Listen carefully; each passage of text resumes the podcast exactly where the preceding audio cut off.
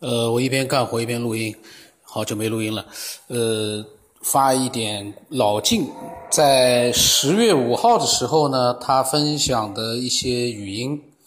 那么他十月七号的时候，他说好久没有发语音了，一个是没时间，第二个是没有话题。然后他呢，感谢陈继否先生呢，总是能给他提供话题的互动。然后他今天听了新的一期节目，十月七号的，他又有了探讨的冲动。然后呢，他趁着还没有去接小孩子下课呢，简短的说几句，我相信一定很精彩。呃，我现在跟大家一块来听啊，因为老金的这个，说句实话我没听，我现在跟大家一起来听一听这些精彩的语音。啊，今天听了这个曾继否先生这个呃分享的这期新的这期节目啊，关于。呃，就是马马叔的这种呃跟灵界的沟通，还有一个对雨林的这个预知未来的一个呃看法和解读，就这两件事呢，啊，勾起了我一个又想发语音分享的这么一个欲望啊。这两天确实也没太多合适的时间，所以呢，现在这块正好是在楼下等孩子下课。临时说几句啊，也也感谢这么长时间一直没没这种冲动。这曾经我先生呢，这个给了三次都给了我这种冲动，我非常感谢。呃，首先呢，他他这个说的这些内容啊，我都听了好几遍，我也听懂了，听明白了。首先，我认为呢，他说的对于我理解来说啊。他说的大的观念是没有错误的，或者说不能拿对错来去衡量，啊，因为他说的这些呢，我认为符合，呃，我原来说的这些大的国际观呀，包括这些原理，我觉得都是对的啊。但是他可能表述的呢有一些有一些问题，就可能会引起别人的误会啊。那么首先第一个，他说这个自己有一个框架。那么这个框架来解释这些现象呢，他认为都符合的。呃，这个我听了以后，我认为他解释呢是是合乎道理的。但是，呃，关键是你事先并没有铺垫这个框架是什么啊，然后可能会对别人来说呢，呃，就觉得是一种武断的一种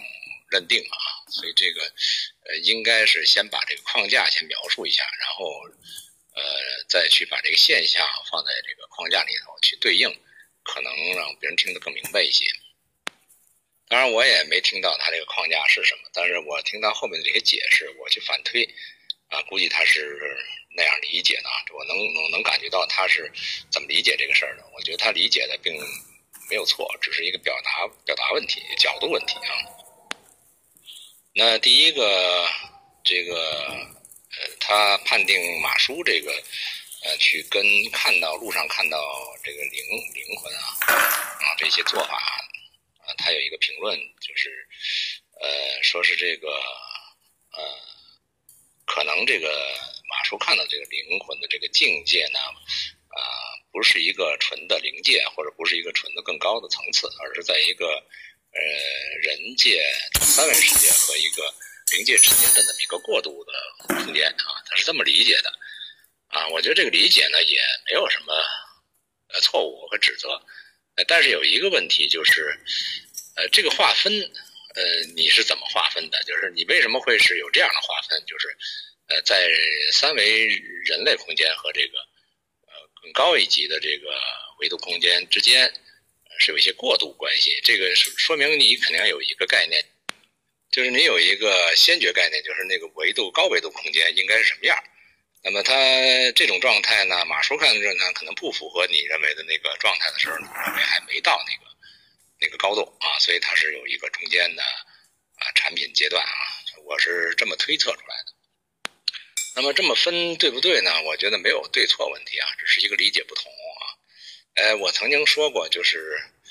呃，实际上这个维度并不是科学家所描述的，是呃七维、八维、十几维，不是这个概念。我一直认为，呃，这个维度实际上是一个无极的，也就是它是一个 n 维状态，就是呃在每一个瞬间，呃，这个当下有上下层次高低的，这个这个东西是没法去按段落划分的，就是在哪一个点上算是一个坎儿，作为这个叫叫一个维度，我觉得应该没有这个界限，而是在能量呃达到一定程度时候，它会有一个呃形象变化啊，比如说成像的一个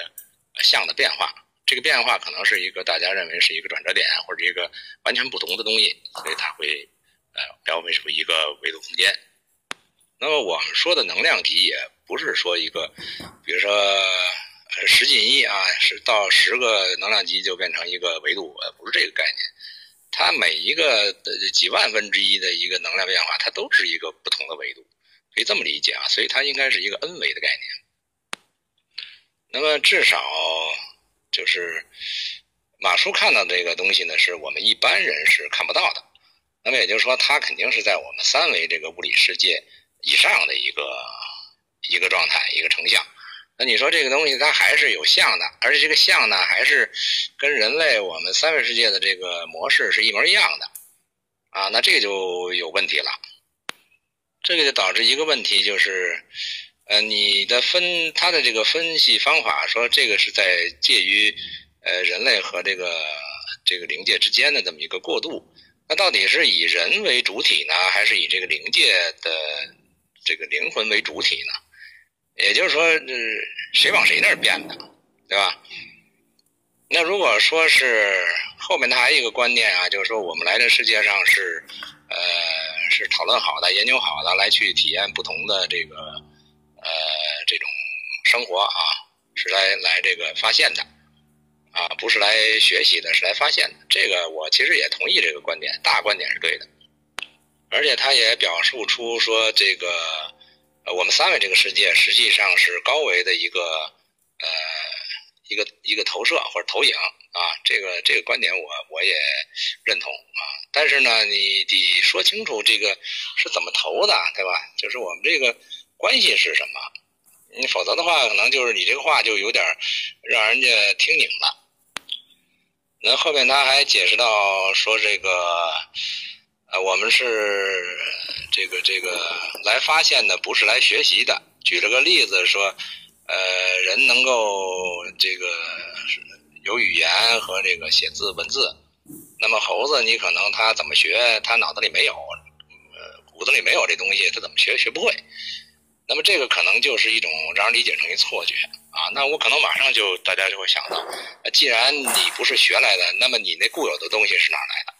比如说你你本来就会，本来就会有语言的这个意识深层有一个语言能力啊，有一个写字能力。那么这个东西从哪儿来的呢？对吧？你不是通过学习来的，你从哪儿来的呢？那你说猴子它本质里头没有这个东西，它就呃没法学会。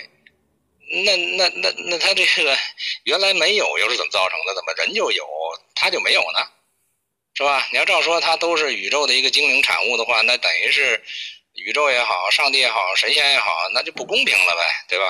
那就是非得给人造的什么就天生什么都有，这个猴子什么都没有，就成这么个事儿了。那这个这个为什么是这样的？那宇宙它是一个呃主观有差别意识的主体了，这个就越来越说不通了。但是我理解他这个话的意思呢，实际上它不是应该不是这么个含义，也就是说，可能宇宙造就整个这个这个世界万物的时候，它是圆满具足的，也就是它什么能力都具备，那只不过是机缘不同，对吧？你比如说人的机缘，他在这个世界上他发现和和作为啊，这种机缘，也就是说你在三维世界的这种机缘，造就了你能够去。呃，流露出来或者展露出来这些原有的能力，是吧？就是他，呃呃，这个这个表达出来的能力，哎，是因为他这种机缘啊，好像就是说有这么一个钥匙给他开了，他就能够把这边能力原有的这部分能力去流露出来啊，所以人才表现出呃这些智慧啊这些能力。那么猴子呢，它其实也具备这个能力。只不过呢，他是在他这个环境下，他关闭了，他不需要这些东西，他没有这些机缘去让他启动，所以这些东西呢，它不显现，啊，它只在他那个范畴之内显现他需要的，呃，那一部分东西，啊，所以他的表现出来的东西是比人要差得多，啊，他不是因为学不学的问题，而是说他这个机缘未到的时候，他只展现出他自己啊这个这么多东西来。就像人一样，其实人可以展现的更多，只不过人呢也同样跟猴子一样，只不过限制的层级不同，对吧？你实际上人也是被限制的，也不是完完整的一个人的能力。我觉得这样解释呢可能会更公平一点啊，更更更更圆满一点。那么他刚才讲的这个马叔看到这个层次的划分呢，我理解也可能是这么一个含义啊，就是说，呃，因为这个呃。高维度的这个能力，在三维的这个人身上来去呃投射的话，展现出了一个呃人的模式。那么它在这个三维世界里的所有的这个活动，它是一种模式化的东西。那么当然它会有一种惯性，也就是它这个灵魂体，它是带着呃在人类社会当中所袭来的一些惯性啊，它去它去这个存在，它去演化。那当然，他会带有，就是说，他的灵魂，马叔看的东西，东西，他跟人一样，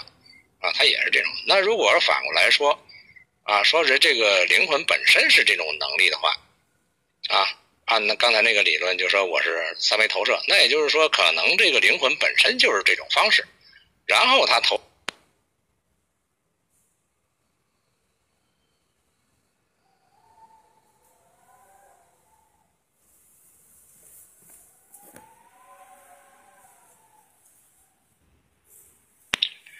也就是说，人的一些思想观念的行为，实际上是这个灵魂投射的结果。那那就不是说，那就不是说他这个介于人和灵魂之间了，而是我们人只是在他的这个灵魂模式当中，作为一个外在表现而已。那可能灵魂本来就是这样的，对吧？他他他他没有这样的状态，他我们就演化不成人现在的一些模式、行为模式、语言模式、思维模式。对吧？所以这个马叔看到的东西，可能就是，呃，比人类高一级的，或者驱使人类的这么一个灵魂模式啊。它确实跟人很近啊，它可能是刚刚跨越一个人更之上的，也就是说，那个灵魂状态是呃直接指导人的这个状态的。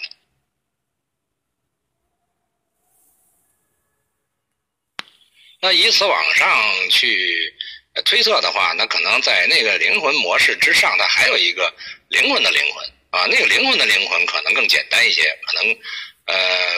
跟我们现在的三维的人的模式会有一些差别，他可能呃可能不需要一些眼耳鼻舌身意啊这些呃我们的六处去感知世界啊，它可能是一个纯意识化的东西啊，可能再往上，灵魂灵魂的灵魂可能是更更加简洁的一些一些能量关系了啊。那就一个一个往上倒，它是 n 维的一个过渡。那么，如果在这个模式或模型的这个基础上去划分一个，呃，是三维人类模式和这个高高维的这个之间什么过渡产品，这个这个说法就没什么意义了啊，因为它是一层一层的不同的这个过程，它只是这个过程之一而已啊。至于是。呃，层次高低，那可能跟它的能量级有关系啊，跟它这个维度的呃这个这个呃扩展有关系。呃，再一个呢，就是他说到这个雨林的呃预知未来啊，他是他认为这个并不是一个呃纯粹意义上的预知未来啊，而是一个呃叫做这个这个。他捕捉到了一些信息的集合啊，我觉得，呃，这个说法呢也没说透。他说的大方向没错，但是没说透这事儿，就是角度可能还有局限。那么我来倒推一个模型啊，就是假如说我们现在认知的是呃一维、二维、三维世界啊，这个线、面和体，这个是我们三维的一个空间。那么现在加上一个时间的衡量。啊，就形成了这个三维世界的过去、现在和未来，对吧？那么就是说我这里边有一个定量是时间，啊，它是不变的。然后有一个呃三个变量，就是一个空间形成一个空间体的一个一个变量。那么在一个定量和三个变量之间，我们形成了一个呃万有之象，就这个宇宙现在我们看的那个三维世界的像，是这样的。那么我们也承认。啊，在这个三维呃空间之上呢，加一个时间变量，它会形成四维，啊，那么四维再往上再加 n 多个变量，它可能形成五维、六维、n 维啊，最后到一个啊无极啊，是这么一个这个无极变化的这么一个过程或这么一个层次啊。咱们现在按层次来说，当然这些所有的层次都是叠加在一起的啊，只不过我们的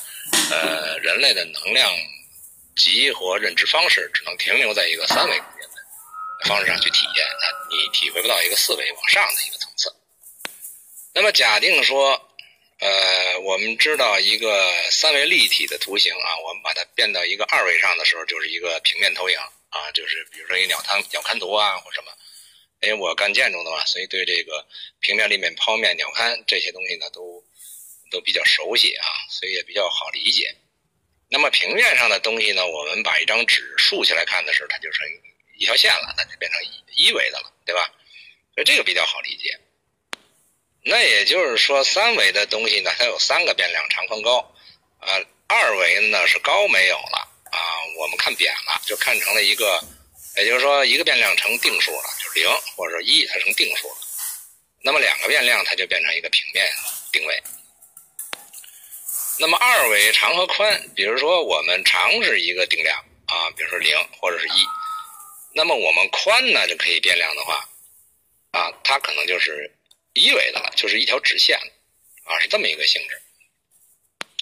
当然，我们从一维变量升为二维到三维，这个我们都直观的比较好理解啊。但是如果说在这个三维空间里头，啊，长宽高是一个定值，那么时间是个定值。那我们可能看到的就是一个方块，一个物体，它随着时间的这个变化，它匀速的变化，它的移动，这个都好理解。但是，假如说啊，就是说这这个，也就是说，可以理解成一个啊，从这儿移到那儿的话，就形成了一个过去、现在、未来这么一个时间呃流淌的趋势。那假如说时间这个变量它不是个恒定值了，它它也在变的时候，那可能就是说这个。这个体，这个立方体，我们确定这立方体，那它可能在一个时间段上啊，比如说在一个负的时间段上，或者在一个正的时间段上，啊，或者在一个这个很短的时间里头，或者长很长的时间里，那它就会跳跃出我们的一个时间惯性，那可能就形成了一个过去、现在、未来，它同时存在，对吧？那么也就反过来说，这个理论成立的话，那等于就是这个世界，三维世界，如果。在四维来看的话，就没有历史、现在和未来的概念。也就是说，在四维的空间里头，可能呃长、宽、高都可能是变数，时间也是变数。那只不过这些变数它怎么就形成了一个我们认知的过去和未来呢？那这个东西也不是一个主观臆断造成的，也就是它是也是有各种因缘去导致一种趋势。就你这种因，它会导致这种果。这是一种一种这个，呃，这个这个，呃，是一种法则吧？咱只要拿法则来说啊，它就这么个方式。那你因变了，它那个果就变了。这个因果并不是在一个定量时间呃范畴之内，而是连时间都是因果变量的。那如果这个模型构架成立的话，那等于雨林它只不过是捕捉到了一个时间变量而已，也就是我们能够感知到。三维的三个变量，它可变，呃，时间不可变。但是雨林可能是参照了一个，呃，时间可变，它有四个变量都可以捕捉到，啊，那这样的话，它可能是在这个，而且它自己本身去捕捉也是一个变量，啊，它在它定义的一个呃四个变量之内，它实际上是五个变量在决定了一个事情的状态。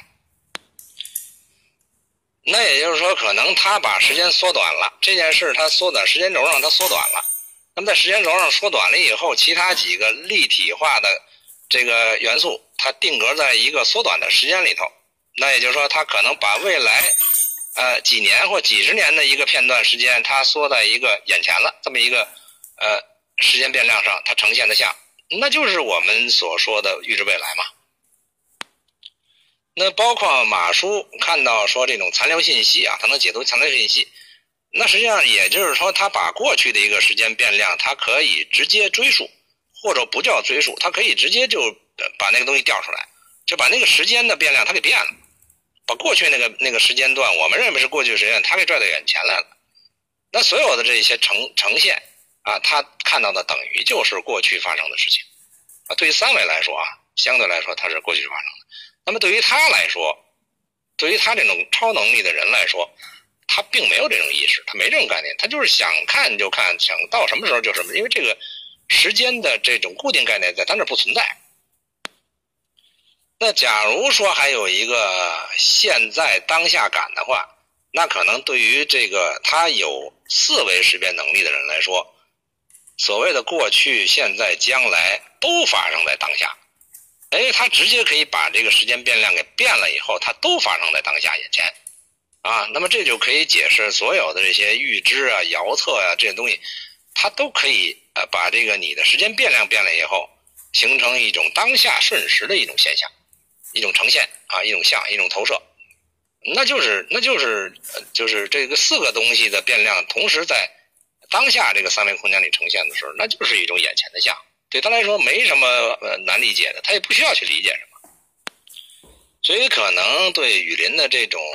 解读啊，或者说对这个预知未来啊，或者说预知过去啊，遥看过去啊，追溯空间这种东西，如果拿这么一个构架理论去推测的话，当然这个我也没有亲眼看见啊，但是你要从这个维度空间的这个变量说来去推理啊，这个东西是成立的。啊，就是说，如果这个成这个构架成立，这些现象，呃，它就成立，它好解释。但是这个构架成立吗？谁也不知道。我只能说这是一个，呃，按我假定的一个框架下，它是成立的。那就是，假如它反过来说，假如它这个东西出出现了各种这种现象出现了，那倒推回来也是必定有这么一个构架，它是成立的。啊，这就是一个反证嘛。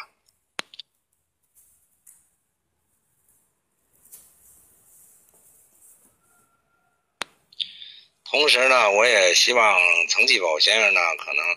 从更多的一个角，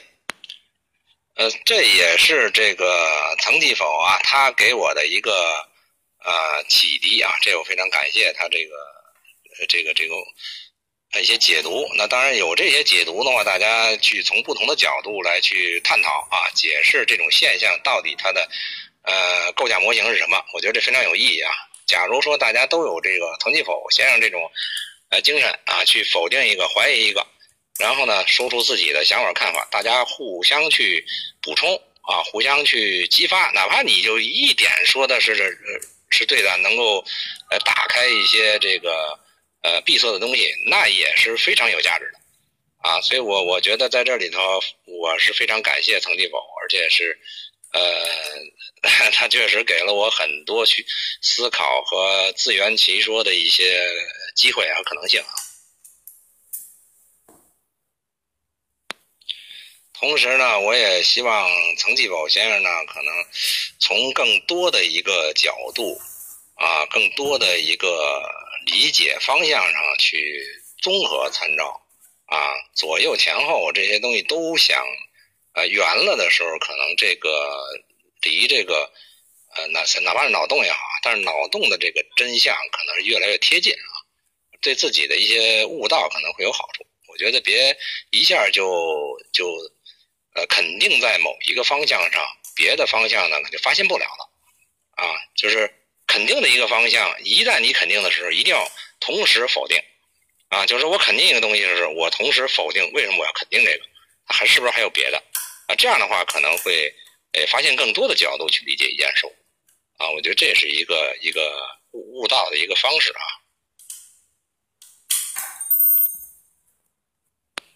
今天这个有感而发，我就说到这儿，因为马上孩子下课了，我我得去接他了。啊，我希望呢，呃，广大的听众啊，听了这些东西以后呢，七七八八的东西呢，呃。有一些想法都说出来，哪怕不同，其实这种不同呢，才是这个大家交流的一个必要性。说大家都认同，那就没什么交流的意义了，对吧？就成上课了，这没意思了。我也是在这些不同的意见交流当中呢，去呃圆满我自己的一些原来的一些想法和修正这些想法，让它变得呃更加通达，更加更加圆。这个说的圆啊，更圆，这圈画的更圆啊。这个这个，我觉得是呃大家的智慧啊。我越是听更多的这些呃不同的想法时，其实越能激发我把自己的一些想法画更圆的圈儿。这这其实也是源自一个呃大家的意识，也也是这个宇宙共同的意识啊。我们不是片面的，但是综合起来啊，可能就更接近圆满。谢谢啊。呃，再补充一点啊，就是刚才说到时间是个变量的时候，它可能这个过去、现在、未来这个概念就不存在了啊，因为时间它可以随长随短、随大随小，这这个是变量。那么同理啊，假如说这个空间也是个变量的时候，它同时跟这个时间变量是混搭在一起，同时在变的时候，那可能就会出现一个，呃，可以这么理解啊，就是空间距离本身也是也是没有的，也就是没有一个距离感啊。就这个距离的变量，你你可以就是假如我们认为这个距离是按米来算啊，说按按光年来算，它是一个定值的话，那在这个上头就衡量空间，它有一个空间感。那么，如果这个空间感它也是在即时变化的话，那这个空间感就是可远可近、可大可小，啊，再加上一个时间的变量，那么可能就会出现，就像刘大妈似的，他可以去看到广州出差的儿子，那这个距离从北京到广州这个距离，我们去认为眼睛能看到，这是不可能的。但是对于他来说，可能这个距离感并不存在。啊，他只不过是把这个距离的变量变到眼前的时候，那这个像就呈现在眼前，啊，这跟这个时间变量是一个性质。所以从这个来理解的话呢，可能这个宇宙在一个高维层次上去看的话，它既没有空间，也没有时间，啊，既没有我们三维认定的距离感，也没有一个时间的长河的概念，啊，它就是一个就像我们这个量子状态似的。啊，你只要有因，它就同时有果，就是这不存在距离，也不存在时间长久的问题。啊，我就补充这个空间也是变的这么一点。那么老金呢，分享的非常的精彩，这也就说明一件事情：当我们有的时候我们所发表的想法啊，呃，其他人听了之后呢，他觉得哎，好像还不是很完善，或者甚至于说呢，我完全不认同，那他就会呃想办法去把自己的想法呢去表达出来。这就是一个非常理性的分享，嗯，而不是就是说简单的说你的很 low 啊，你的很低端，或者是你的什么都不懂啊之类的。那像老晋呢，听到了其他人，比如说一些不同的想法之后，他又重新的再进行一个呃更完善的这样的一个，甚至于是超越了他以前的描述的那样的一个表达，因为呃可能在没有听到这些呃想法之前。他可能都没有更深入的去从另外一个方向去做一个更多的完善，呃，我觉得真的很牛。然后呢，希望所有的听众呢都能够理性的去清楚的表达自己的想法。为什么加了个清楚的？因为理性当然是没问题，但是呢，我们在讲一个事情的时候呢，我们最好前前后后呢，呃，把它讲清楚。因为要明白一件事情，你的表达被别的人清楚的理解了之后，那才是有效的。如果你分享了很理性，可是呢，你有很多话你没有说出来，那听的人呢就是云里雾里的话呢，那说句实话，呃，那也是比较尴尬、比较郁闷的一件事情了。那么我的微信号码是 b 二 o 什么八不让呃不让什么八，微信呃名字呢是九天，哎呀说不清楚了，说不清了。那么今天到这里吧，我一边干活一边在听那个老静的这个录音，然后呢。呃，边上的全部是干活的人的声音，叮叮咚咚的，所以呢，这个在这样的环境下听，能听到老静啊这么精彩的分享，那真是太美妙了，非常美妙。我们今天先到这里吧，到时候老晋更多的一些想法，我再把它给录出来，分享出来。那今天到这里。